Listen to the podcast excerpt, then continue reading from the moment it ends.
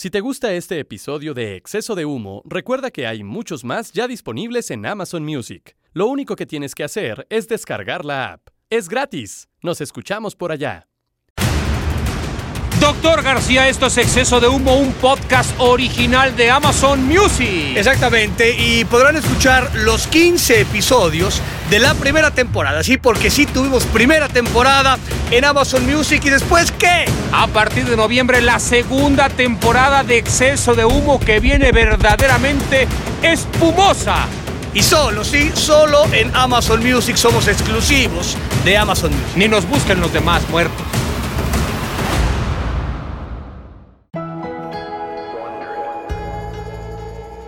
Retiro. Una palabra aterradora por todo lo desconocido que trae consigo. ¿Conoces personas a las que se les acabó la vida tan pronto decidieron retirarse de su trabajo? Dejar de hacer lo que amas, quemar las naves, el último juego, la última pelea, tu último reporte. Como sea, el retiro, más que una etapa de descanso, se convierte para muchos en una pesadilla cuando no existe un plan B para ese momento de la vida. ¿Qué será de los farsantes con gloria cuando decidan cerrar el micrófono? ¿Qué sucedió después del retiro del doctor García de las canchas? ¿Cómo será tu retiro? Hoy, en exceso de humo, será el tema sobre la mesa. Bienvenidos.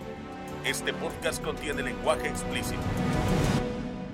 Saludos para todos amigos de Exceso de Humo. Doctor García, ¿cómo le va? ¿Cómo se encuentra? Pues estoy entre feliz y triste. ¿Por qué, Nalgón, doctor? Porque estamos... eh, ¿Este es el último programa? Es el último programa. ¿Es el último o el penúltimo? Este es el último programa, doctor. ¿Se acabó la fiesta? Ya, no pudimos negociar más con Amazon. Estamos en- a esperas de que posiblemente antes del Mundial podamos tener otra temporada, pero no lo sabemos. Se venga la tercera temporada y aparte ya le estamos produciendo, vamos a empezar a, a- no por Maciel, porque no sirve para nada, Para nada. nosotros podemos eh, cobrar un pequeño fee, hacer un, un rasguñito en el tema de producción, porque la propuesta tendrá, descansará en cuatro o cinco episodios, Así es. que pueden ser de, de menor tiempo, estando puntualmente en Qatar, con la posibilidad de Iker Casillas y de Valdán, no, no prometemos nada, pero Saguito inmortal. Exactamente. Pero hablando sobre lo que está pasando semana a semana en el Mundial. tal cual. Entonces podemos hacer un- Cuidado con eso, ¿eh? un paquete de un de cuatro o hasta cinco programas eh, puntualmente de la Copa eh, del Mundo. Así es, doctor, y como hoy es nuestro último programa, nuestro último podcast en esta segunda temporada, es una época de retiro. Puede ser momentánea, puede ser evidentemente para toda la vida, porque uno nunca sabe con estos caprichos de la tecnología y sobre todo de las negociaciones. Eh, estoy de acuerdo con usted. El, el- el tema de, del, del saberse retirar a tiempo, que luego es bien complicado, ¿no? En, eh, Mm.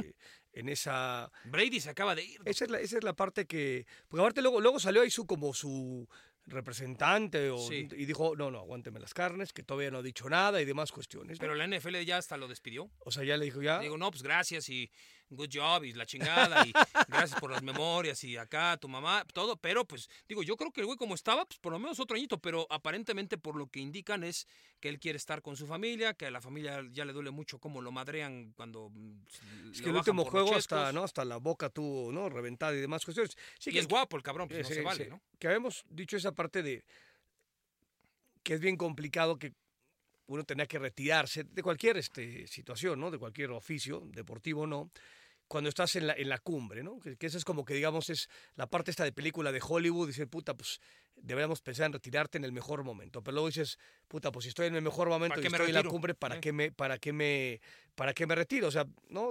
Alguien nos, nos daba el dato que, no sé si después de 10 o 12 años, este había sido el año en cuanto a tema de números, ¿no? En cuanto a pases de anotación, creo que llevaba 10 o 12 años sin, sin llegar a la cantidad de yardas, ¿no? Por aire y de pases de anotación que consiguió, digamos, en, en, la, en la temporada, culminando ahí con la derrota de contra, contra los Rams, ¿no? En, eh, en esta parte en donde que la problemática para Tom Brady pues, será seguramente buscar en qué este, perder su tiempo un poco, ¿no? Pues chamba no le va a faltar. Eh, Ese seguramente no. eh, y dinero tampoco. eh, entonces, eh, Ojalá digo, uno se retirara así, pero sí. el tema es cómo ut- utiliza su tiempo libre. ese- ese es la- digo, por supuesto que, que- que el tema de la lana, eh, eh, o sea, mientras puedas comer y tu familia acorde a, a- a unas necesidades básicas, no es tan problema, sobre todo al inicio, ¿no? Sino es ¿a qué te vas a dedicar? O sea, porque aparte este, eh, ta- también es una realidad, hablando pun- puntualmente, no es que conozcamos la NFL como tal, pero más o menos conocemos el, el calendario, ¿no? Y entonces estos juegan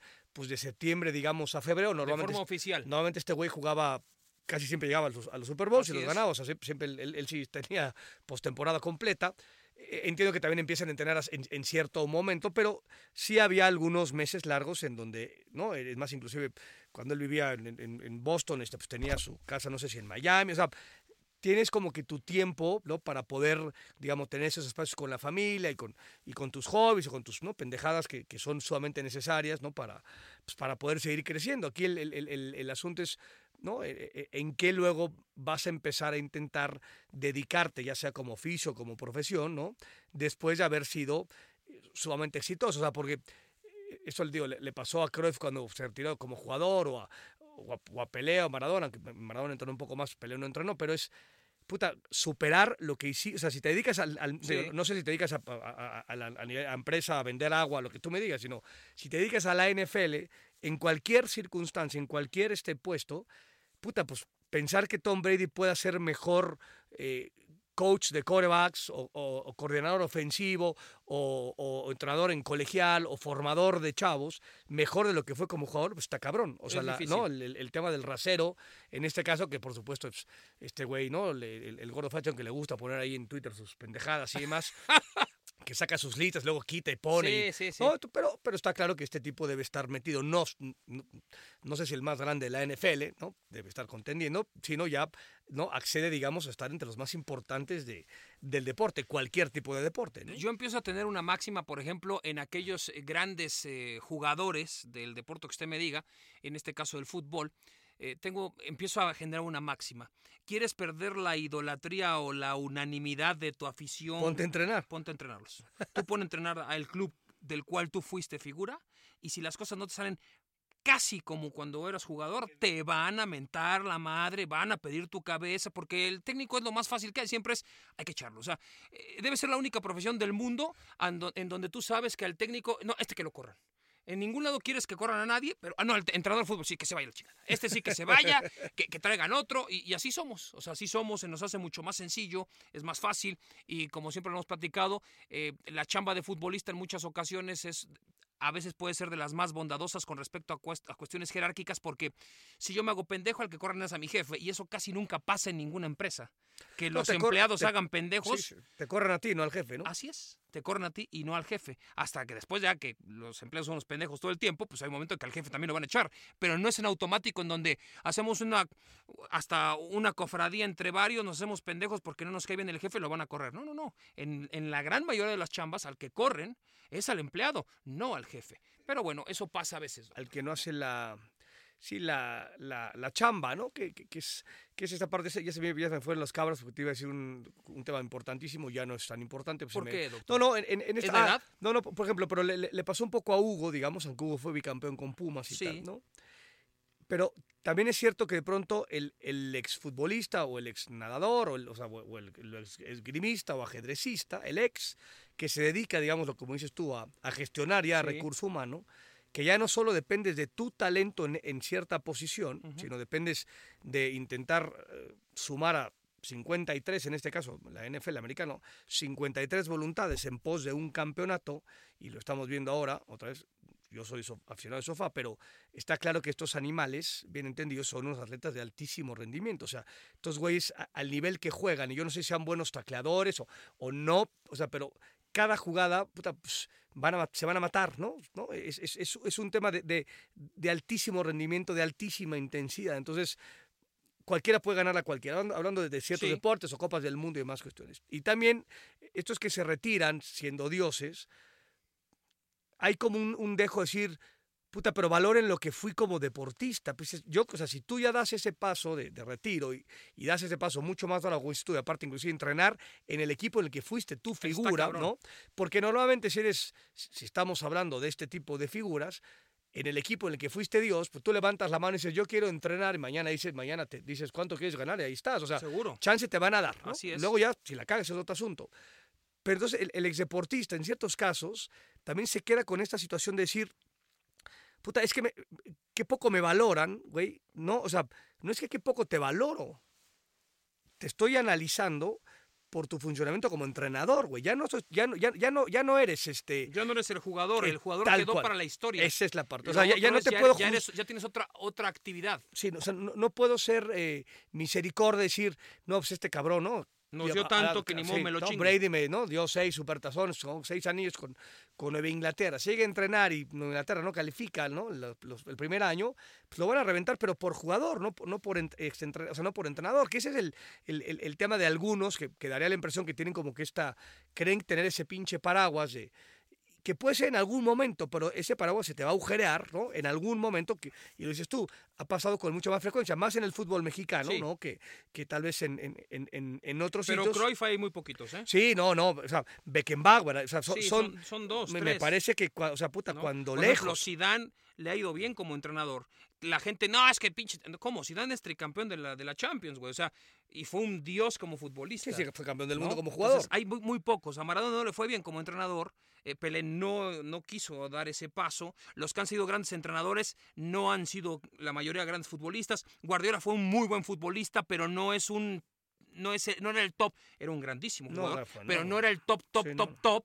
Sí, Pero, aparte- pero eso, eh, él sí está cerca de tratar de rasguñar a un Cruyff sin ser, eh, insisto, en su posición, eh, eh, el mejor de todos los tiempos. Sí, Sí, a él le toca también la, la- esta parte española en donde España no logra ¿no? dar pie con bola, digamos, en, en Copas del Mundo, pero el, el que lo vio jugar, ya yo lo padecí un enfrente. superjugador. No, una cosa, una cosa estúpida. O sea, tú entiendes por qué el güey más o menos eh, entiende el juego desde ese sitio, ¿no? Fue parte de, de este Dream Team y fue, Ujú. era, era el cacique de- del- del Dream Team, ¿no? Eh, luego se fue a Italia y la rompió igual. O sea, eh, es cierto esa Él parte. está ¿no? cercano, pero no es Cruyff.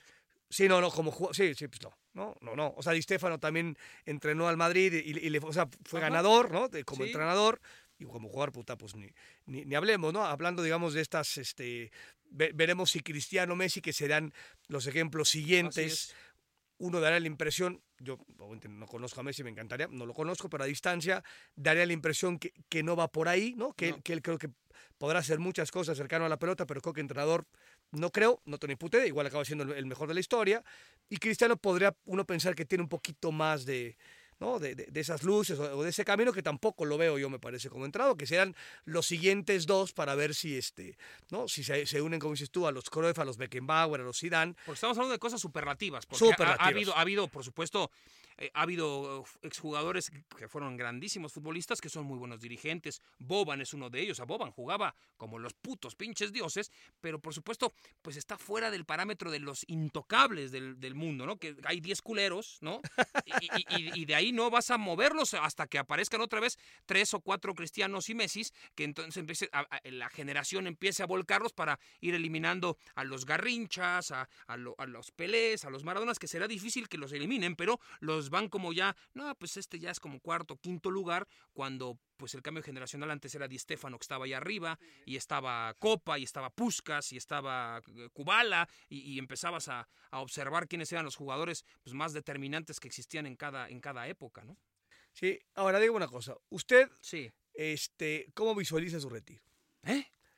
Estamos hablando de los pinches No, dioses no, no, bajamos pues, al, al Pues, eh, inframundo. también está bien, pues, de pronto vamos y venimos, subimos y bajamos, subimos No, y yo, bajamos. yo lo he dicho en muchas ocasiones, he hecho un análisis frío y calculador, doctor. O sea, Todo pues, dependería o sea, el de- tema es, es- lo usted es como más matemático, más racionalizado. Lo mío es muy racionalizado. no es un tema de, o sea, digo, porque la emoción es parte de, ¿no? Claro. Pero- Pero, No, y las mucho- ganas, güey, ¿no? Igual mañana ya Sí, no tengo sí. ganas de ser ni madre, por más que no tenga el dinero O sea, pero suficiente entonces- como para sobrevivir el resto de mis días. explique esa parte racionalizada de su, de su retiro. Mi en cuestión es, como narrador de fútbol, para como yo me siento narrando fútbol, que puede ser un puto payaso, ¿no? Pero pues me gusta narrar con cierta dinámica, velocidad cuando hay posibilidad. Si ya me estoy empezando a quedar ciego y tengo que ir por unos pinches lentes para leer las letras chiquitas de, de cualquier cosa, tengo 46 años. Sí, sí, pero eh, eso, eso se arregla con unos putos lentes para- de, vista cansada, cabrón. ¿Sabe qué es lo que no se arregla con eh, la edad, doctor? Para un narrador de fútbol, lo he visto en varios ejemplos ¿Qué es? en México y en el En extranjero. el mundo. Pasado los 60 años, yo no sé qué carajo pasa, que hay un punto en el que ya no es lo mismo narrar fútbol. Y, y tiene que ver qué, o sea, con, el la tema, velocidad. con tema de la velocidad de, la velocidad, la de la- de retención, la la, narración. memoria. La memoria sobre la velocidad. Porque memoria puedes tener muy cabrona, puedes ser un, ser un güey mucho más sabio, más ecuánime, más todo. tener más pero en velocidad. La velocidad con la memoria ya no es lo mismo. La retención del jugador, la, la, la, la visión de campo acerca de, puta, era el 17 o el 7 o el 27. ¿Qué, ¿Quién era este cabrón? ¿Sí me entiendes? O la automatización de los futbolistas, porque pues güey, yo no sé quién juega en Haití, cabrón, pero pues a los cinco minutos ya entendí Ya, quiénes sí, sí, juegan en Haití. sí, ya sé quién tiene la media un poco más abajo, obvio el capitán, si un güey trae el pelo güero, si al otro güey este, pues, está pegado siempre por la banda y no se mueve de ahí. O sea, vas pero- entendiendo algunas cosas. O sea, pero que puede ser. una No es, un- no es un hecho Eh, concreto. exacto, o sea, no, no es una máxima. No Yo es, lo es veo un- así. No es un tema absolutista. si yo pudiera, si a mí las condiciones económicas me lo permiten, o aunque no, yo me voy a dar cuenta en automático. Así como me di cuenta de que en algún momento ya terminaba siendo un pinche petardo para intentar ser un futbolista profesional, que me di cuenta a los 17, entre 16 y 17, me di cuenta rápido, güey. O sea, hay un punto en donde Sí, se pero- te pero- levanta el nivel Sí, sí. y te das cuenta, cabrón. Sí, o sea, pero aquí, o sea, no necié, güey. tú eres un tipo muy autocrítico, porque es, o sea, porque yo también puedo decir, puta, darme cuenta, y, y como dice por ahí, pero no me doy cuenta, ¿no? O sea, yo No, me- o te sea, me- pendejo. Exacto, o sea, es me que puedo- depende lo que, el interés que tú tengas. a- alargo esa situación. O sea, pero tú eh, pensarías en un retiro, digamos, de- del de, narra- Sí, de porque aparte, narración porque de aparte fútbol, sí. tú podrías mutar sin ningún pedo a comentar. Posiblemente no sea Que aparte, lo, o sea, lo haces cuando, digo, Cuando las- narro comento, las- digo mis mamadas. tal cual, sí. ¿no? O Pues sea, aprovecho podrías- y también doy mi punto de vista. Sí, digo, me vale madre. Y digo, los partidos no tienen tanto ritmo que me da oportunidad de echar desmadre y opinar. O sea, pero tú sí podrías, no, no, porque aparte no todos los narradores, o sea, o sea cualquiera puede comentar, que se, se puede poner a, no, a Juan Mm, Pérez. Yo no sé si cualquiera No, o puede sea, me refiero, o comentar. sea, en, en un tema de poder. Yo lo que de- no de creo es que cualquier narra- narrador pueda comentar. Yo que es, es- más cabrón, No, yo creo que no, porque ¿sabes qué? Los pinches narradores, la mayoría no se comprometen en una chingada Eso en sí comentar. puede ser. Porque nada más es yo narro y que el otro güey se sí, sí, hunda. sí, o sea, pero No vaya a ser que me dejen de hablar los jugadores. los amigos, pero es es mucho más probable que un narrador pueda comentar a que un comentarista pueda narrar, Eso sí. ¿no? O sea, yo creo que sí. O sea por un tema de velocidad, de Por la velocidad, aproximación, por la de, sea, de- costumbre. de muchas cosas. Es como por la costumbre. O sea, porque, digo, ha habido ejercicios, nu- nuestro compadre Roberto Gómez Junco, cagadísimo, que en algún momento cuando estaba en esto, con los Ujú. Zooms y tal, lo pusieron a narrar y él mismo dijo, puta, ¿qué es esto? O sea, un tipo con una inteligencia monumental que se ríe de sí mismo Sí. diciendo, no mames, me aventaron al Medrano ruedo. con el gol del Atlas dijo, es que cabrón, yo no soy narrador, pendejo, pero tenías que gritar el gol, sí, güey". sí, sí, sí, sí, sí, ¿No? exacto. O sea, no, no es, no es un tema. Pero Entonces, Si si, hay alguna... pudiera- un- hay- a ver, Si yo pudiera, yo una vez acercándome a los 60 antes o un poco después, yo soy el- voy a ser el primer cabrón que me voy a dar cuenta. Yo no me tiene que decir un mi jefe, na- me voy a dar cuenta de ver, ve- ya ya ya empiezo, ya ya me tengo que ya tengo que empezar a dar un giro, güey.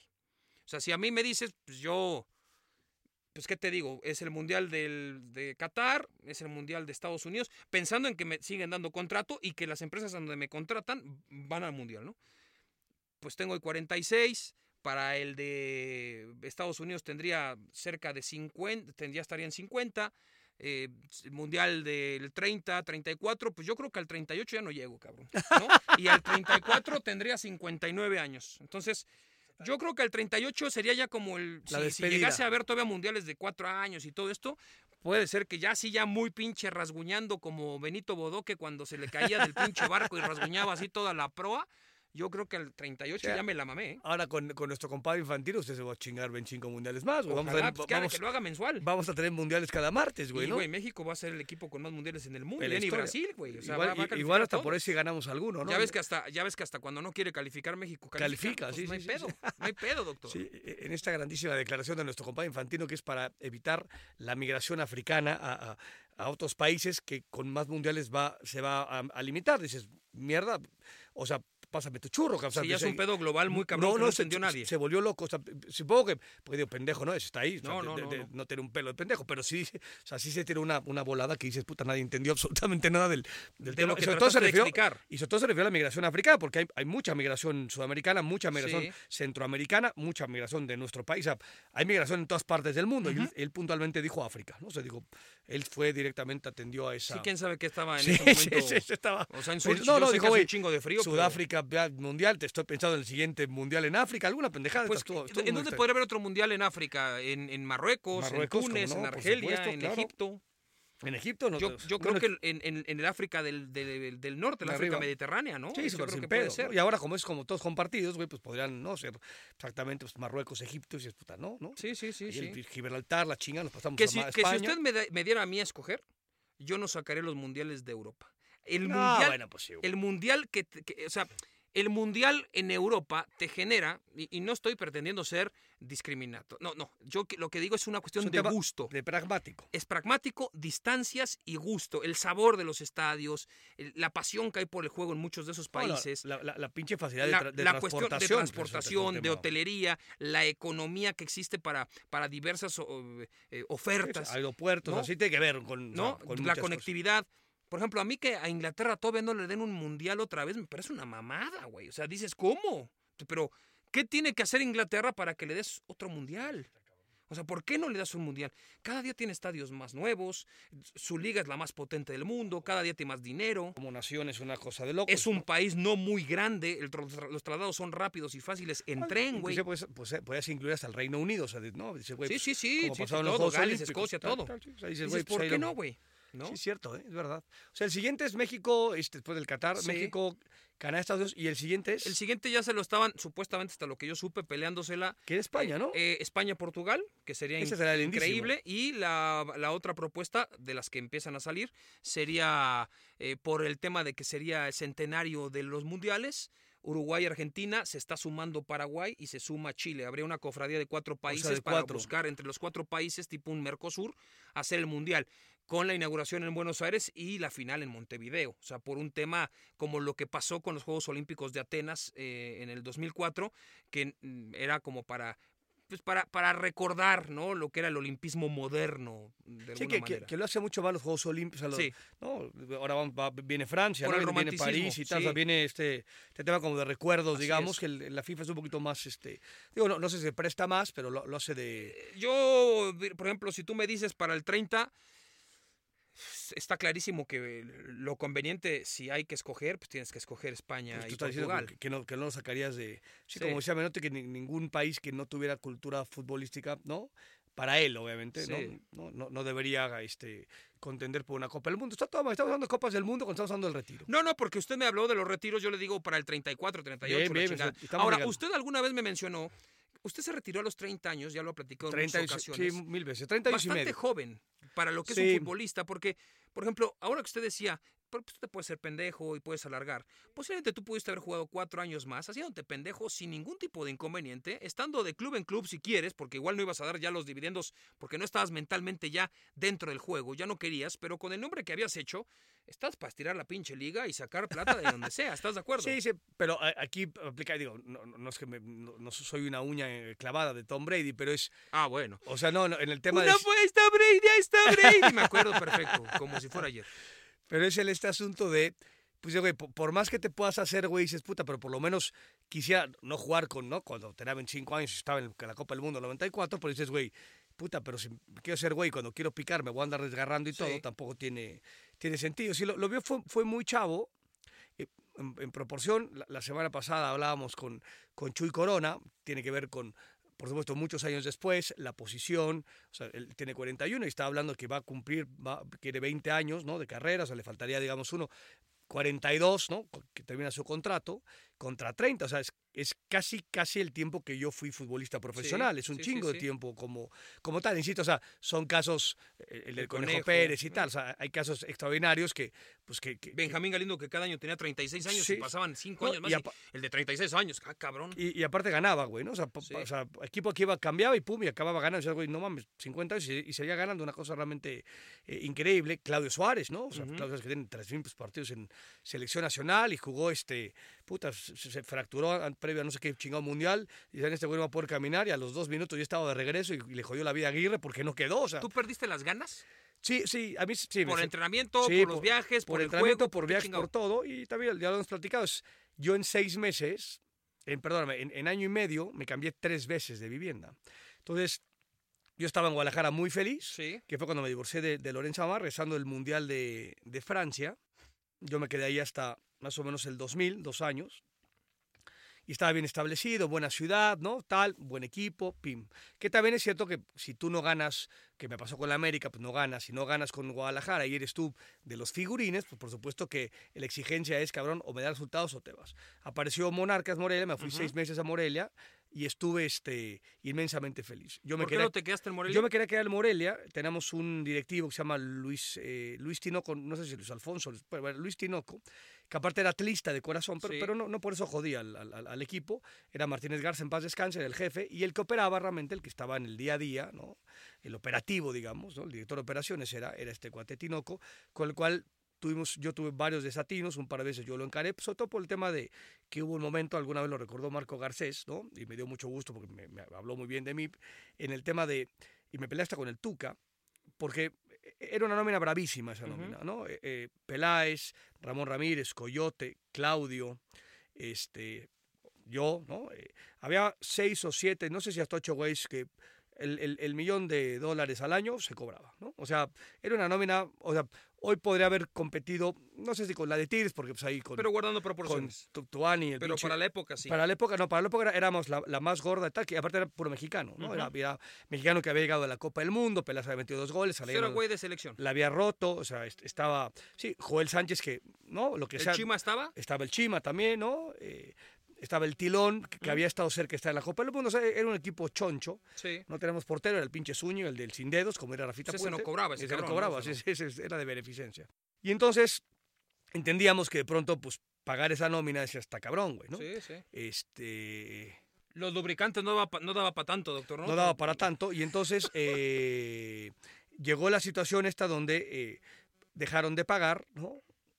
Y entonces, pero dejaron de pagar a todos, o sea, Sí. a, lo- a la- a las vacas sagradas y a los güeyes que vivían con el salario, ¿no? Entonces, después de un mes o dos, voy yo encaro a este cuate Tinoco y le dije, güey, ok, yo entiendo que a nosotros no nos puedas pagar, ¿no? Digo, quiero que me pagues porque yo, yo estoy ejerciendo mi chamba, Sí. págame, ¿no? Pero que tú dices, hay, hay temas de lana, vamos viendo, la madre y tal. Pero al chavo, que güey, tiene que pagar el camión, ¿no? Para poder, este jugar, güey, Sí. a ese no le puede, a ese no le puede faltar el salario, ¿no? Y entonces, no, pues esos que no tienen jerarquía y la madre tal, lo encaré, al Tuca lo encaré también, porque el Tuca no fue solidario en ese momento, y acabamos entrenando varias veces Con la camisa con la camisa volteada. Marco García se acordó de esa situación. Yo fui el provocador, ¿no? Decir, güey, aquí necesitamos, o sea, vamos a entrenar, aquí nadie, nadie se va a hacer pendejo ni se va a ir del entrenamiento. Pero aquí necesitamos manifestar que algo está pasando mal. Y luego me la cobró Tinoco, porque pues, cuando yo estoy en Monarcas feliz de la vida, me prestaron a Monarcas. Cuando yo me quiero quedar otros seis meses, güey, me dice, tu, carta cuesta 5 millones de dólares. Le dije, güey, tengo 30 años, no, no, cinco millones no, no cuesta 5 no mil pesos mi carta. ¿no? Ujú. Y entonces acabé yéndome a, a Puebla porque me rescató Miguel Mejía Barón. Y acabé siendo este como el, el, el- el, ¿no? El, este, el, no hay, güey, ¿no? O sea, es, eh, voy, vengo, güey. O sea, no era de ningún lugar, era de todos y no era de ninguno. No me vinculaba ¿no? socialmente, o sea, no era A porque, no, ningún lado. no era porque era muy social, pero decías, güey, pues soy de Guadalajara, pero no soy, pues soy de Morelia, pero tampoco soy, entonces no conozco a nadie, vivo encerrado en un, en un hotel o en un departamento con tres pinches muebles. Dije, putas, esto no, o sea, si esto me pasa a los 17 años, puede ser, pues, pero ya, o sea, ya tengo más un, un camino andado, prefiero no, Eh, no hacerlo. Y eso fue, de alguna manera, El por detonante. qué decidí yo retirarme a los 30 años y medio. Es cierto, doctor, pero usted, por ejemplo, ahora como comentarista, alguna vez me mencionó que tenía, así como yo le dije, 60 igual y ya empiezo a dejar. usted ya tiene 52, casi 53, casi 55, y usted ya se tenía que haber retirado hace dos años, según sus planes. Dice que a los originales. 50, ¿Y qué pasó? pero se acuerda, o sea, Sí. usted que se acuerda de todo, esto lo habré dicho, yo no sé si antes de Roberta o de Luis. ¿Puede ser? Eh, yo creo que antes de Roberta. Antes de Roberta, Sí, puede señor. ser, ¿no? O sea, tenía Mariano, queríamos otro, en ese caso vino Roberta y luego vino nuestro pelonzazo, el pinche Luisito, que es a madre.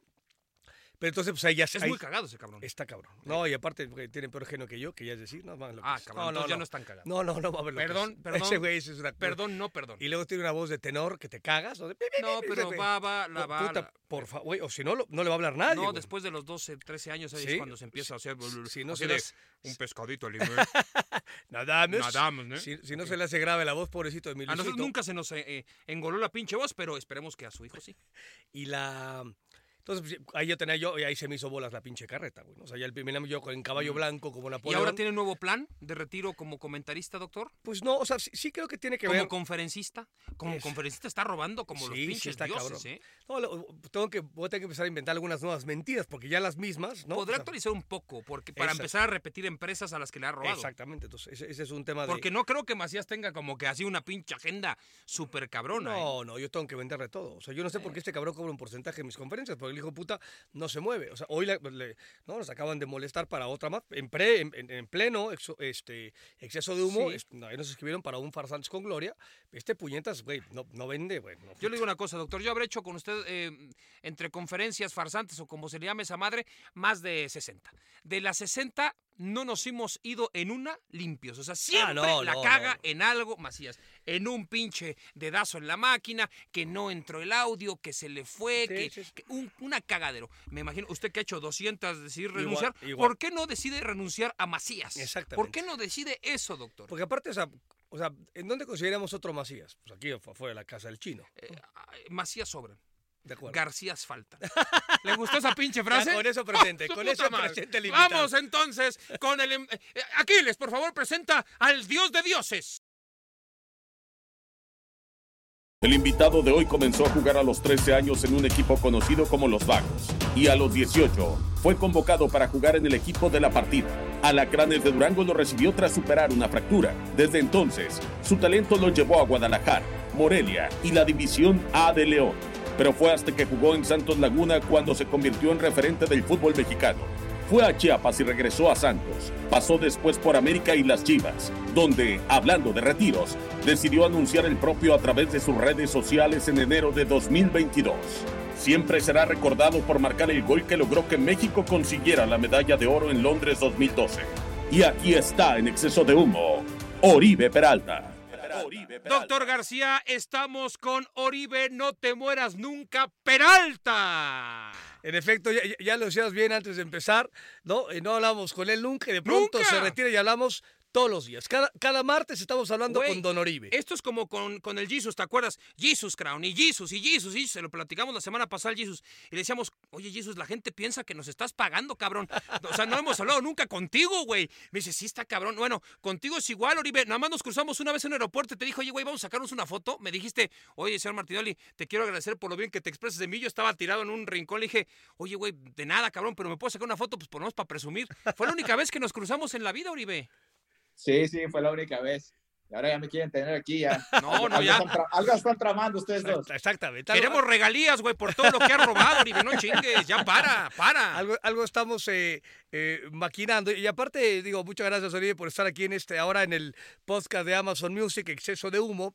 Eh, nuevamente tenemos eh, un, tema, ¿no? Que es el, el, hilo conductor. Y, y, aquí tiene que ver con el asunto del, del retiro. Más o menos, Cristian estaba hablando de de, cómo visualiza su retiro de, la, las narraciones, ¿no? explicaba el, tema este de, la retentiva y la velocidad, ¿no? De la hora de narrar, cuando ya cierta edad empieza a complicarse. Y, este, y bueno, yo platiqué un poco ahí de, la historia cuando me retiré a los, a los 30 años y demás. Eh, lo platicamos en protagonistas, pero tú, tú fuiste madurando esta, esta decisión. ¿Es una decisión que de pronto eh, tomaste abruptamente o la fuiste madurando? ¿Cómo, fue, digamos, este, este proceso para una decisión eh, bravísima, ¿no? que es el, el, tema de dejar la pelota?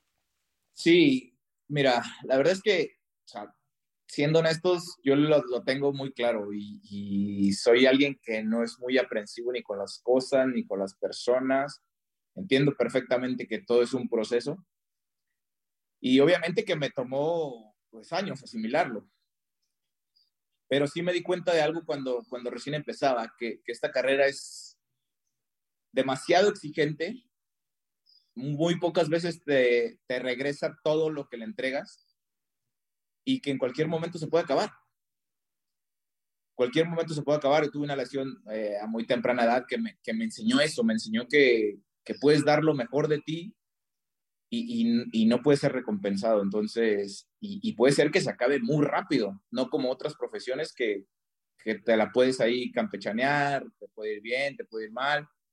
Acá, de un momento a otro, se puede ir y es como la vida. Yo lo comparo mucho con la vida el fútbol es, es, así, tal cual, te da siempre lo que necesitas para, para crecer y en cualquier momento se te suma. Oye, Oribe, ¿cómo te fue con, con la, la perversidad más macabra que tiene el doctor García, porque ha sido futbolista, fue actor, fue director de teatro, malísimo, malísimo el cabrón, malísimo. Tuvo una obra, fue una pinche vergüenza, no fue nadie a verla. Güey, estábamos mal anunciados. No estábamos- mames, el, peor, el peor espectacular del periférico lo compró este pendejo para anunciar su obra, no lo veía nadie, una cosa tristísima. Bueno, ha sido comentarista, que es un pinche dios y todo, pero fue dirigente. Te lo cruzaste en Monarcas al pinche doctor. ¿Cómo era este mequetrefe vicepresidente asqueroso? eh, que aparte era eh, eh, el, pues básicamente el pelagatos de cantautor Álvaro Dávila. No, la verdad es que entiendo perfectamente lo, lo que hace Luis y lo que lo llevó a hacer tantas cosas. Creo que por ahora yo, yo me siento así, también como con un mundo por explorar, ir hacia muchos lados y después creo que, que vas encontrando lo que realmente te llena. Entonces, creo que, que en esa parte me siento igual que el, que el doctor al principio. En el momento en el que me lo crucé en, en, en Monarcas, créanme que es algo que viene en el libro y que va a estar muy chingón. Y lo vamos a dejar para que lo lean ahí. Sí le, sí, sí le mente a su madre, dice, me quisiste cortar la carrera, hijo de puta, ¿así lo pones, literal? ¿O, o, Textual. o, o o matizas? Ya lo, ya lo van a leer. Ya ya lo- van a leer. Porque aparte, Yo, yo, creo llego- que matizó, doctor, y matizó. aparte yo, yo era como si hiciera la chichicle de Álvaro Dávila.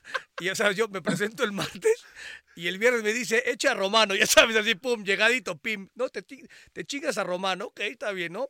Y aparte no le vamos a pagar. Le digo, güey, yo llegué, el martes, cabrón. Entonces ya termina la temporada y fuimos a, a platicar con el representante. Bueno, ya, ya lo contará rápidamente, lo cuento yo en eh, el representante de...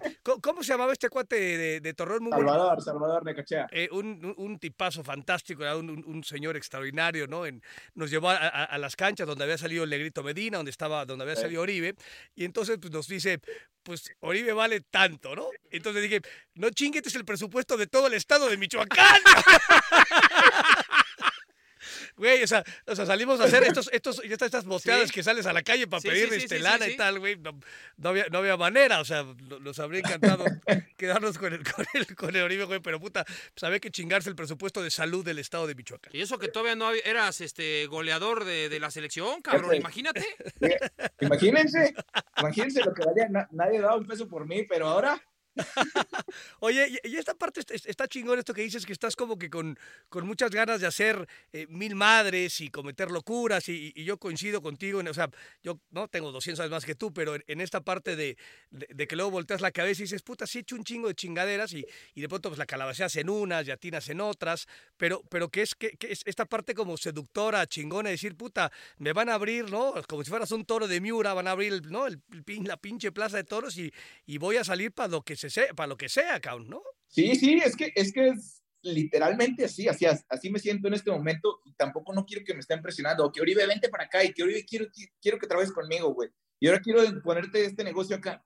Déjenme decidir, déjenme equivocarme, déjenme cagarla yo para después así a- a- a- hacer o, o tener lo que realmente quiero hacer. Oye, Oribe, la vez pasada platicábamos contigo ahí en, en TV Azteca y decías que el gol más importante de tu carrera, eh, para sorpresa de algunos, era el del Mundial. Yo comprendo perfectamente el tema porque he platicado mil veces con Luis acerca de sus dos goles contra Irlanda en el Mundial. De eso vive el cabrón. O sea, ya, ya de- nada más de eso vive este cojete. Que, Pero Mira, mira, te- ahora, te voy a decir otra cosa. Sí. El señor me, me inspiró. No, no empieces Sí. a hacer aquí el cebollazo, Oribe. ahí está, puñetas. Yo tenía 10 años. Ahí está. Ahí ya me mató. ya con- O sea, ¿tan grande es el doctor? Ah, cabrón, no sabía. O sea, Tenías güey. 10 años y te inspiró este muerto. Hay que aprenderle a los buenos. Ahí, estaba, ay, Oribe, también te pudo haber inspirado Romario, ¿no? Ahora- ahí estaba Bebeto inspirándonos Ahora- ahí también. Ronaldo, Sí, eh, el eh, en, fenómeno, el gordo, yo puro chingón. eh, en Azteca va a pasar lo que dice este ojete, güey, de... Porque luego hacemos nuestras pinches charlas piteras ahí de farsante, entonces yo pongo ahí los dos goles del Mundial, entonces el pendejo dice, la próxima vez que pongas este pinche gol, la pelota va a pegar en el poste y se va a salir, cabrón. O sea, tantas veces has puesto el pinche, ¿no? Y tu remate igual que un día va a pegar en el travesaño, güey. Así, así me van a poner a mí también al rato. Con, con esos dos pinches goles vives. Ahora, Oribe, tú decías, el que más te gustó, el más importante para ti fue el del Mundial. Obvio, es una Copa del Mundo, es el sueño que tiene uno como el niño que quiso ser futbolista y se tiene que consagrar metiendo un gol en el Mundial. Si puede ser campeón, pues mucho mejor.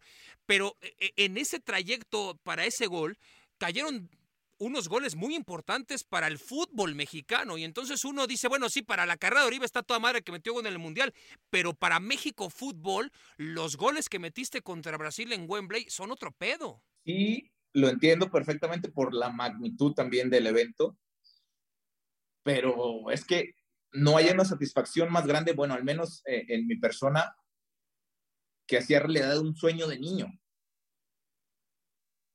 ¿Sabes? Y, los goles en, la Olimpiada se fueron añadiendo a todos los sueños que, que ya tenía de niño.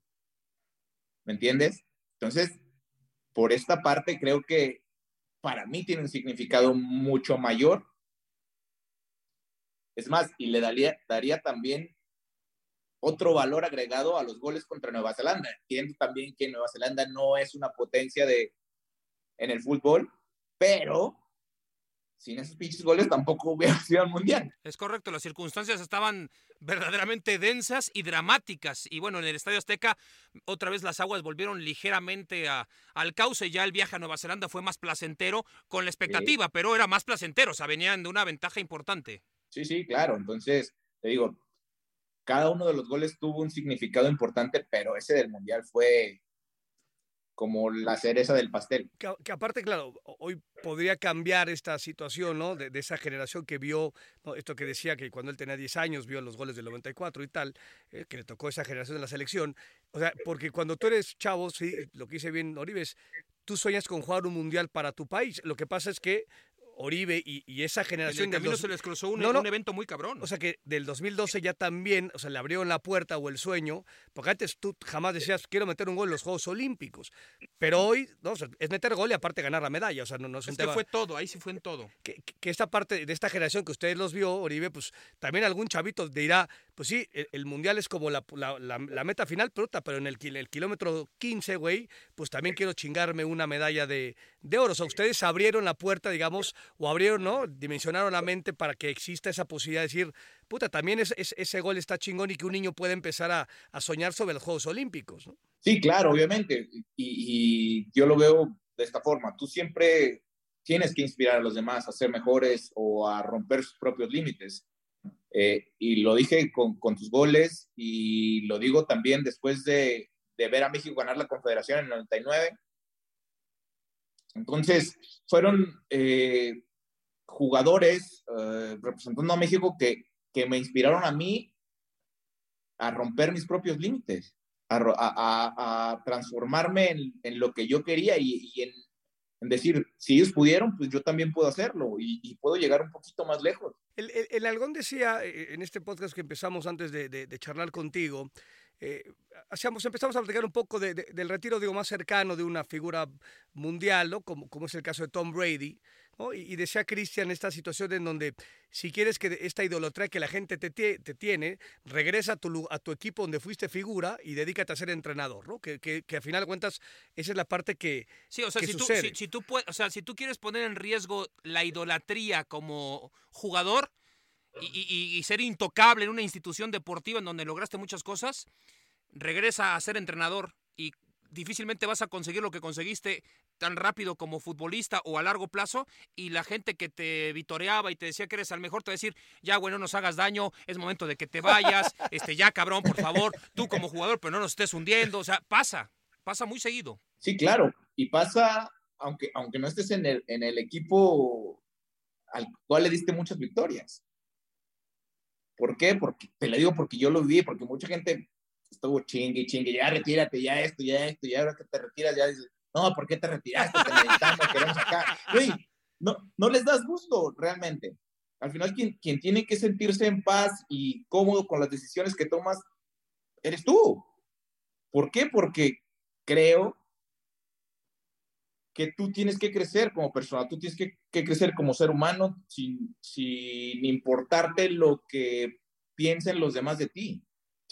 Si, si tu sueño es, después de ser jugador, dedicarte a entrenar a los chavitos o, ser entrenador de primera división y quieres romperla, pues no te tiene que importar todo lo que esté alrededor, porque al final de cuentas esto es, es un negocio y los del medio eh, son, son quienes van a, van a, o más bien tú, tú quienes, quien te vas a poner en, el pedestal otra vez, no, los logros que tuviste como, futbolista. Daría la impresión, eh, platicamos hace algunas semanas, hoy otra vez, que estás como que muy en control, ¿no? Es un tema común, ¿no? Eh, del, exfutbolista que se, retira. Está claro que tú tienes una carrera totalmente diferente y grandiosa en comparación a la media. Ese es otro tema también que ayuda muchísimo el, el, el ganar grandes cosas y de pronto decir, puta, pues sufrí en otros, en otros momentos. Pero o sea, da, la impresión que estás como que muy claro, ¿no? De, de, lo que viene, de la decisión que tomaste, que no es un tema muy común. Al futbolista mexicano normalmente se retira y puta, parece canica en basinica y se va a la chingada por muchas circunstancias, ¿eh? O sea, y, no hablo económico, ni emocional, ni de matrimonios, ni mucho menos, pero no es fácil encontrar a un, a un exfutbolista tan recién retirado como tan en control? O sea, ¿por qué estás tan en control? Doctor, mira, yo rápido, antes que contestes, Oribe, también, doctor, yo también estaría en control. Imagínate ahorita que me siga dirigiendo el año y estar negociando con pelas, me mato, cabrón. Yo me mato, güey, no, ya la chingada. Yo ya no, no, yo, no, no, no, no, yo no quiero seguir. No, la chingada. Imagínate, güey.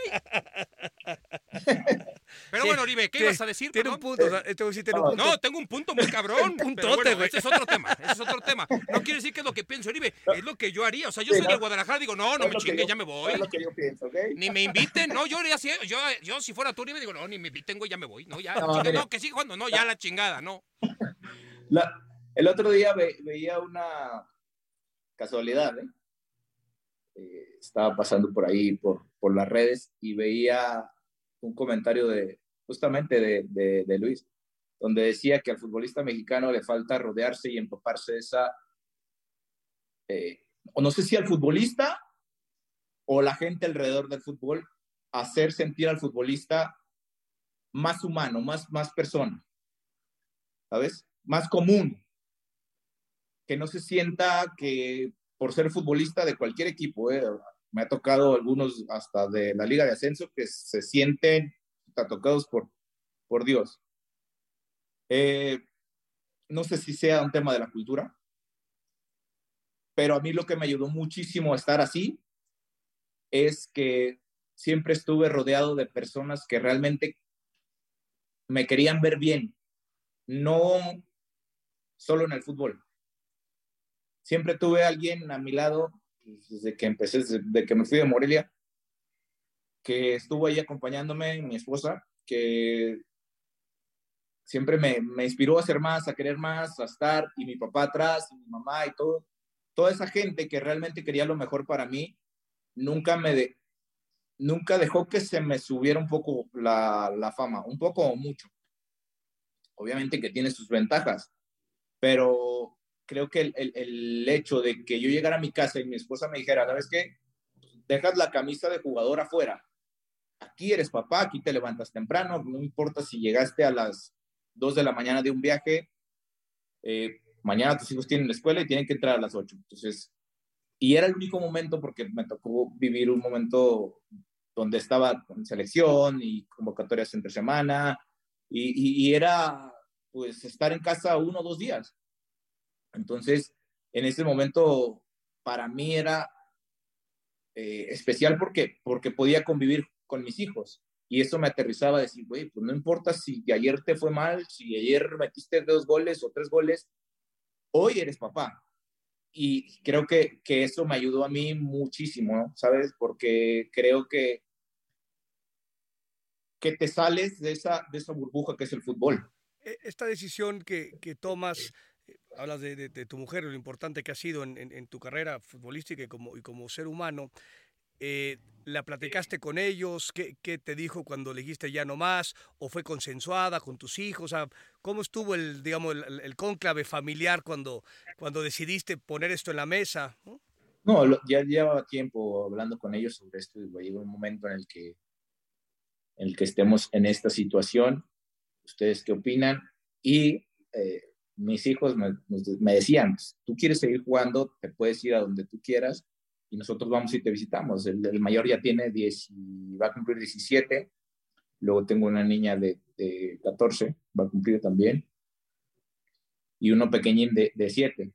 Entonces, nosotros vamos, te visitamos y mi esposa, no, si tú quieres seguir, pues buscamos la forma de, de, cómo estar por allá y de cómo acompañarte. Le digo, pues es que realmente pues yo quiero estar con ustedes. O sea, el fútbol llega un momento en, la vida de las personas en que las prioridades cambian. Entonces, para mí en un momento fue prioridad el fútbol por lo que podía conseguir y por lo que les podía brindar a mi familia, pero creo que era momento de, cambiar de prioridades y, pues estar jun, junto a mis hijos, junto a mi esposa, que ahora necesitan ellos que yo esté respaldando sus decisiones, que esté acompañándolos en el proceso de cumplir sus sueños. Alguna vez eh, leía yo la revista El Gráfico de Buenos Aires y no recuerdo exactamente quién era el futbolista, pero un defensa central de un equipo famoso. Y él contaba que, te acordarás que antes se ponía la pelota para despejar y generalmente podía venir un central a despejar, no era el portero que le pegaba, y que en muchas ocasiones durante muchos años eh, eh, siempre había un aficionado particular atrás de la portería, eh, uno de los arcos, y alentando y alentando, y, ya se hizo viejo con los años como se hacía el mismo jugador y que él se dio cuenta que se tenía que venir del retiro porque un día se acercó por la pelota que estaba pegado a la reja y en vez de decirle vamos y con todo le dijo fulano ya está robando. y que a partir de esa frase el cabrón dijo puta pensé en el pinche retiro y, me, y a los tres partidos me retiré. O sea, dijo lo estaba yo pensando de quizá ya no estoy en mi mejor momento, pero estiro la liga, porque lo platicábamos, doctor, como de que uno igual también se hace medio pendejo, se autoengaña por momento, dice, la verdad no ando en mi mejor momento, no estoy narrando bien, estoy del culo, pero tengo un contrato, me voy a hacer pendejo y alargo hasta que de pronto por no sé, la, la, la, divina garza, se me aparezca otra vez la lucidez. A veces pasa, pero cuando son cuestiones incluso físicas, Oribe, como es eh, un deporte profesional, eh, le puede pasar a muchos, ¿no? ¿A, ¿Tú tuviste algún excompañero que le haya pasado así? O sea, no, no, tan drástico que uno te diga, ya deja de robar, cabrón, pero, pero, pero como no, este, ese tipo de mensaje. La gente está en todo su derecho de exigir, pero al final de cuentas, vuelvo a lo mismo. El fútbol profesional es un negocio para muchos. Y cada uno decidió a lo que se quería dedicar. Así como tú quisiste ser locutor, pues cada uno, ¿no? Entonces, es, sí le diría esto a la gente, que, entienda, y, y, entiendo perfectamente la pasión que genera el fútbol. Eh, pero me tocaron algunos que sí, este, pues, seguían buscando equipos, seguían esforzándose, seguían dando, uno tiene que ser consciente de, de, de dónde está parado y, y, hacia dónde quiere ir. Eh, y qué estás dispuesto a dar para conseguir esos objetivos. Entonces, si yo no estoy dispuesto, por ejemplo, y si, si, se los digo abiertamente, a mí eh, muchas veces en, en, el último, en, los, en las últimas, bueno, en el último contrato aquí con Chivas, este, yo tenía que ir a entrenar dos o tres veces por semana en la tarde. O sea, para mantenerme, porque no estaba teniendo actividad, quería seguir en forma, porque quería estar bien para cuando me necesitaban, por si se requería que estuviera, que estuviera listo. Entonces, esa también fue una de las decisiones que, que por las cuales yo decidí dejar, dejar de lado el fútbol, porque yo le decía a mis es que ya no estoy dispuesto a ir a entrenarme tres o cuatro veces en la tarde para estar a, punto, porque el fútbol hoy en día es mucho más físico. Y a mí, o no sé si al doctor le tocó porque se retiró mucho más joven, que tienes que cuidarte más, tienes que, te lo juro, creo que en, en ninguna etapa en, en, en, mi carrera me había cuidado tanto de la comida como lo hice ahora. Y, me había metido tanto al gimnasio como lo hice ahora. Entonces, yo le dije a mi esposa, le digo, ¿sabes qué? O sea, los, los entiendo que ustedes quieren que, que siga jugando y que, que, ven la decisión, este, o que la quieren alargar un poco más, pero realmente yo ya no estoy dispuesto a pagar ese precio por... Entonces, de esa manera fue que, que, que yo lo decidí, ¿sabes? Que, o sea, yo quiero ya disfrutar, quiero estar bien, si en algún momento eh, mi hijo, el pequeño de 7 años, quiere jugar, quiero sentirme bien para poder hacerlo con él. No quiero estar eh, que más adelante tenga lesiones de las cuales ya no, ya no pueda eh, jugar al fútbol por, por placer, ¿sabes? Que seguir eh, estando por ahí, o sea, picando aquí, que necesito pues para la renta o necesito para otra cosa. para las colegiaturas, por ejemplo.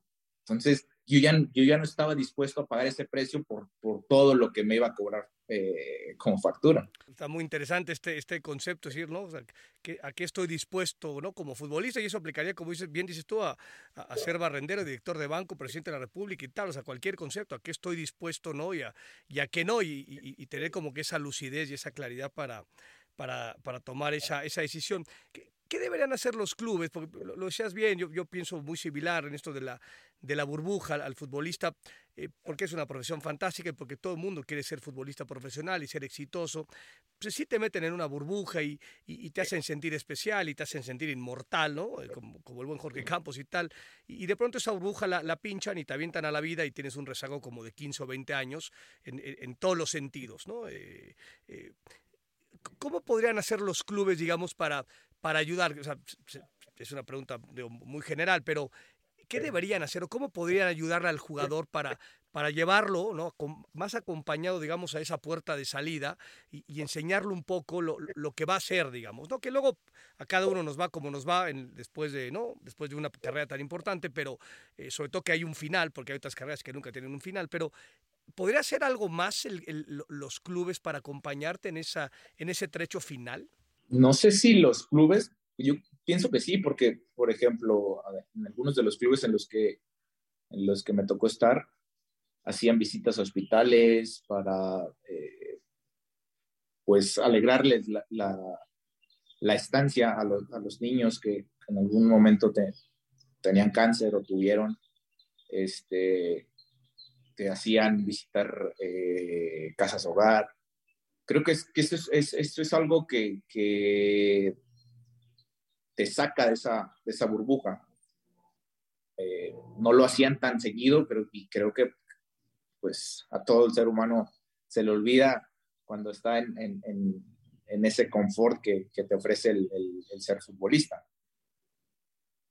Eh, pero realmente creo que va más allá de, de solo los clubes, creo que va un poco con el tema de, de, la cultura del país, porque tú ves, uh, me ha tocado en algunas ocasiones que he estado viajando o he estado visitando algunos parques en Estados Unidos que hay figuras eh, importantes de, NFL, de, NBA, paseando por ahí y, es raro que, que la gente pues de Estados Unidos les pida fotos o les pida esto. En cambio, al, al mexicano, pues se, se, las piden, o sea, se le acercan. Entonces, mm, yo, llegó un momento en el que pues, a mí no me gustaba salir, estábamos concentrados en algún vamos a la plaza, vamos acá, vamos por un café, digo, no, güey, porque no voy a estar en paz, bueno, no estoy a gusto, prefería quedarme encerrado en, en, el, en el hotel, porque muchas veces las personas creen que es una obligación del jugador tomarse una foto con ellos, cuando no saben los problemas que está pasando el jugador, eh, cuando no saben si está de buen humor. Entonces te digo, no sé si sea un tema más cultural, que entiendo que, los clubes pueden hacer algo y, deberíamos buscar la forma de cómo hacerlo, pero realmente eso es algo que, que, también a mí me, intriga saber. Oye, Oribe, ¿alguna vez eh, Mascherano, un, jugador con muchos años en el balompié internacional, decía que jamás en su vida eh, disfrutó un partido de fútbol? que él disfrutaba una vez que terminaba el partido, que se iba a su casa con los compañeros y que ahí disfrutaba, pero que dentro del campo jugaba mil por hora y que no le daba tiempo para disfrutar y sí para sufrir mucho los partidos. Tú tuviste las dos etapas, siempre disfrutaste, sufriste siempre, eh, sufriste al principio y luego lo disfrutabas como loco. ¿En qué momento encontraste la madurez como para disfrutar algo que podía ser un nervio interno? Sabes que, que tengo, o sea, realmente muy, muy, pocos partidos en los que no haya disfrutado. ¿Por qué? Porque para mí, como debe ser para, como debería ser para cualquier futbolista, disfrutaba del estar ahí en, ese momento pateando la pelota. Eh, porque recordaba todas las cosas que habían pasado para ese momento. Entonces, yo siempre lo disfruté porque pues, es realmente lo que más amo y lo voy a seguir disfrutando. Y cada vez que tengo la oportunidad de patear una pelota, soy más feliz. tal vez eh, el sudamericano vive de diferente manera y, y lo digo así porque me ha tocado ver personas que dicen, no, no te puedes, después de una derrota, es que no, no te puedes reír, no puedes estar eh, hablando, no hables tan fuerte porque se malinterpreta el güey. Si yo di todo en, mi, en la cancha para que las cosas salieran como yo quiero y no salieron así, no tengo por qué reprocharme nada. No, si no les gusta a los demás, observense ustedes el por qué están malhumorados. No me echen la culpa a mí, güey. Yo estoy contento por mi esfuerzo, porque es lo único que depende de mí. Lo demás no depende de mí. Entonces, si estoy mal yo al vivir de esta manera, pues, güey, buscaré en algún momento hablar con alguien a quien me haga verlo desde otro lado.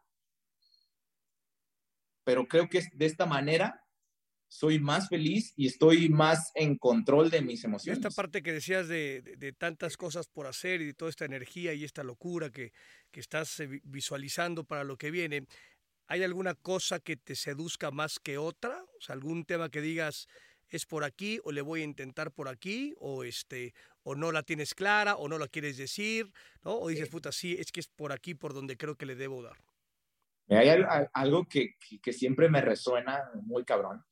Este, y es ayudar a, los jóvenes, porque me parece que en México tenemos mucho potencial para, para muchas cosas, no solo para el fútbol, para muchísimas cosas. Pero metiéndome de lleno al fútbol, creo que en México los formadores se están extinguiendo. Eh, todos los entrenadores de, divisiones inferiores quieren ganar campeonatos, ganar, ganar, ganar, ganar para que se les retribuya eh, en cuanto a lo económico y después sean vistos para poder dirigir en primera división. Y necesitan, o más bien quieren aparadores, quieren aparecer, quieren estar, y se les está olvidando realmente formar personas. ¿Por qué lo digo así? Porque de cada equipo, y me estoy yendo a muchos, tres de las divisiones inferiores se van a consolidar en primera división. Entonces, ¿qué estás haciendo con los otros veintitantos que tienes ahí o cincuenta y tantos? ¿Qué estás haciendo con ellos? ¿Qué le estás dejando a un México que tanto los necesita, güey? O sea, los estás enseñando solamente a, cobrar por jugar. Que hay muchos que me tocaron, no tuvieron una carrera eh, tan importante en primera división y andan buscando dónde les paguen por jugar.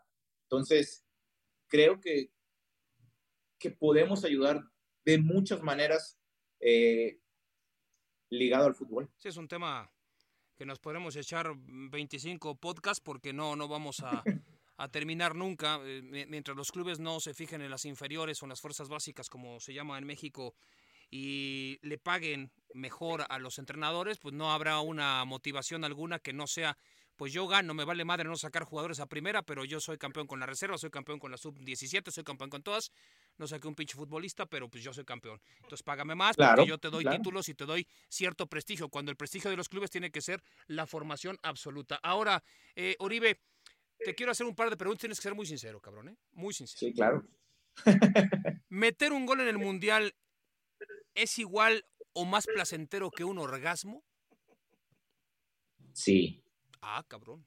Digo, nosotros que, que, digo, yo he tenido muchos pinches orgasmos, pero nunca he metido un gol en el mundial, entonces no lo sé, Oribe, no sé qué. Ahora, pero, pero, últimamente has tenido orgasmos algo porque no veo. A veces me auto-orgasmeo. No, no, no, digo, si mi, si mi, esposa no me da para jugar, yo juego. Pues yo juego solo, chinga su madre. Yo, yo juego solito, muy Hay que jugar, Oribe, no hay que, no hay que esto, se, esto es atrofia, que no hay que perder la práctica, Oribe. No debemos. Claro. Aparte, por, sal- por salud. Es lo que dicen. claro. Sí, Los sí. científicos dicen que entre más Halloween haya, pues más dulces vas a tener. Así que Claro, de eso sí, se sí. trata. ¿Qué va a Y la otra, Uribe. ¿Te veo hasta guapo? ¿El fútbol te hizo más bonito o qué pedo?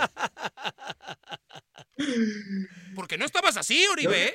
Yo creo O sea, que, maduraste bien. y lo que les digo, me, me he rodeado de personas que me han hecho crecer. Eso, es- eso es lo, lo Sí, importante. sí, me han sí. hecho crecer en Pero de un cirujano, ¿de quién te rodeaste, cabrón? Porque así no estabas, Oribe. Mira, pinche diente espectacular, Mira. doctor. El pelazo, el cutis, la barba. No, no, no, no mames, mamado. ¿Qué pasó, doctor? La, la, mira, la, la, la barba ya me crecía, además había que emparejarlo un poco. El pelo, el pelo también siempre ha sido. Sí, sí, de pelo, sí, claro. No, no, no. Entonces, dicen- que la barba es el maquillaje de los hombres. Entonces, lo siento por los que no le Sí, crecen. es el pinche nalgón que le salen tres no, pelos. sí me sale, No, doctor. no, no, ca- güey, Porque cállate. nunca he querido. Pero te sale terrible, güey. No, porque me veo más gordo. Entonces mejor así. Sí, sí, pero igual no te Sí. sale, cabrón. No, pero no importa. Ahora, ya, volvamos a la hermosura, doctor. ¿Quién está más guapo, Héctor Miguel Herrera o tú, Oribe?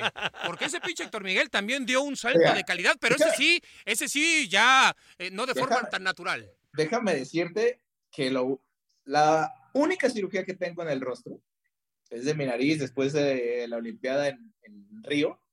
Y fue porque la necesitaba sí o sí. Y no me la, y no me la dejaron muy bonita, ¿eh? ¿Pediste shineada especial o algo así? ¿Te dijeron que No, vas a no, querer no, algo nada, más, nada, nada. ¿Una lipo? No, mi- ¿Algo? ¿Nada? Mi mujer en- enojadísima con, con el doctor, le dijo, ¿qué le hiciste? No, no me permitió que le tocara nada, que le hiciera nada más de que funcionara al 100% para jugar. Perfecto. Ahí Entonces, está, güey. Que, Entonces, que, quería que le salieran como Brad Pitt de ahí del, del cirujano.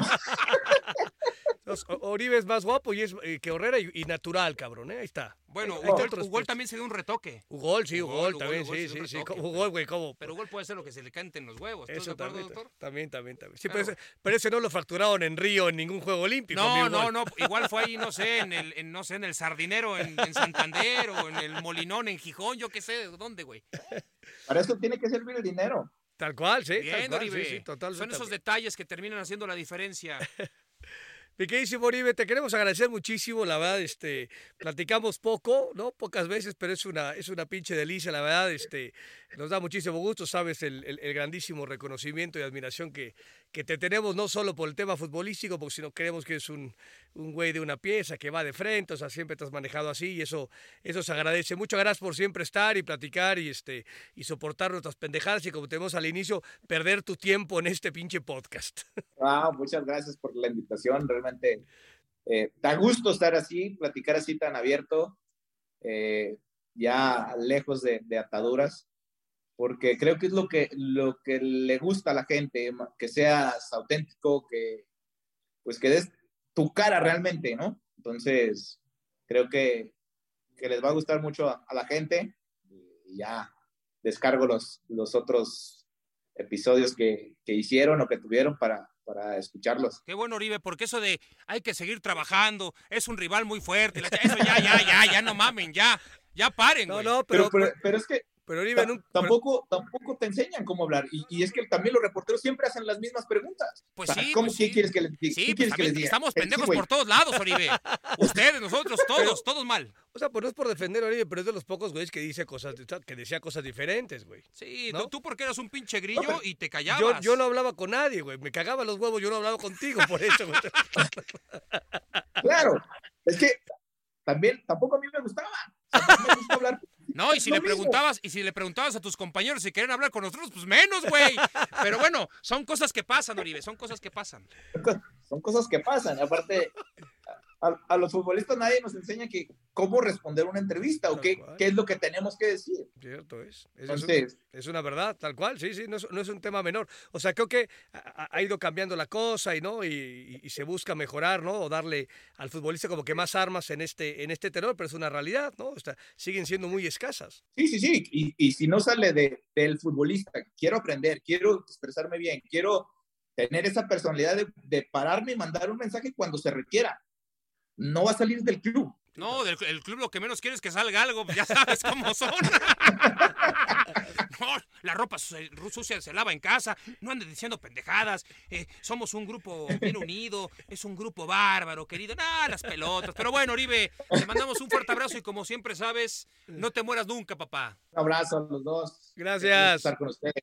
Estamos viendo. Chao, cuídate, gracias. Nos vemos, Oribe. Bye. Bye, bye. Ahí está, doctor García. Hemos tenido a Oribe Peralta, el dios de dioses del fútbol mexicano, uno de los delanteros que irrumpió de forma verdaderamente espectacular en los últimos años y que nos regaló momentos verdaderamente cumbres. Y pero aparte fue, fue sumamente grata, ¿no? Eh, digo, este tipo está clarísimo y evolucionó y creció y aprendió y, y, fue muy recurrente en esta parte, es decir, estuve rodeado de gente, me gustaba crecer y preguntaba y tal, ¿no? Eh, no es un futbolista común en el tema, o ahora futbolista desde el sitio de la cancha y fuera de, de, de, la cancha. Realmente estuvo, estuvo a toda madre, entiende el desmadre, se ríe, se burla, te chinga de regreso. ¿no? Esto, esto realmente son de estas, de, de estas charlas que, que se agradecen. Y ya nos despedimos porque ahora sí fue el último programa. El último, doctor. Ya le dijimos a este Ervin. Ervin. Que es nuestro jefe Wasser, en Amazon. Wasser Wasser, ¿no? Wassermano, Wasser, no sé más. Sí, Pinche pa- Ervin, Ervin. Hay que chingarse con el apellido No, que pero tiene. Ervin está muy cabrón. No, está cabrón. No, estaba, es un pinche jefe y es un capo. Ya dijimos... eh, Es el que- señor Besos y después es el ese- señor Ervin. Pues más o menos dice que se habla con besos y... te- no, es tal. Luego se agranda el cabrón porque dice, no, no, lo que no dice beso es... ¿qué, cómo, ¿Cuál es la frase? Siempre, No nos, importa, doctor. siempre nos dice Sí, la sí, junta, pero no la güey. quiero recordar en este momento. Si usted quiere otro podcast de exceso de humo, empiece a presionar No, no, a las autoridades de Amazon. Vamos a, a cobrar por el tema de producción. En el tema del pinche chino se va a la chinga, igual que Macías. Chino, Chino es el que nos graba, doctor. Exactamente. Su supercabina. Ah, ok, entonces, bueno, ese güey tiene que Macías sí se puede ir a la chingada. Pero el tema de producción, ¿por qué? Y, y luego estamos siendo como vendedores de Amazon, de Amazon Music, Sí. de nuestro podcast, Sí. porque ya elegimos cómo tenemos que vender, qué paquete es el que le conviene, es. que incluye cinco programas, El cinco para que te episodios. entretengas, doctor. Exactamente, de la Copa del Mundo. Entonces, bueno, seguramente nos veremos la próxima No lo temporada. sé, no lo The sé. Third, o sea, es, eh, Luis García y Mirt Martinoli, The Third. Puras mamadas. este Totalmente de acuerdo. Bueno, gracias, doctor. Abrazo para todos. Llegamos al final de la segunda temporada de Exceso de Humo. Ojalá que este episodio no marque nuestro retiro y que Amazon nos contrate por otras 20 o 30 temporadas más. Si eso no sucede, nos dio mucho gusto acompañarte a lo largo de estos meses de estreno. Pero nos va a dar mucho más gusto que mientras se decide nuestro futuro en Amazon, vuelvas a escuchar y a compartir cada episodio de las primeras dos temporadas de esta producción original de Amazon Music. Exceso de Humo se despide de momento. Hasta muy pronto. Exceso de Humo es una producción original de Amazon Music y Wondery, producido por Estudios Sport Entertainment SADCB, conducido por Luis García y Cristian Martinoli, bajo la dirección de Rodrigo Macías. Diseño de audio, Emilio El Chino Ortega. Producción ejecutiva, Rodrigo Macías, Aquiles Castañeda Bomer y Francisco Lavar. Exceso de Humo es una producción de Amazon Music y Wondery, Jessica Radburn y Marshall Louis. Hasta muy pronto.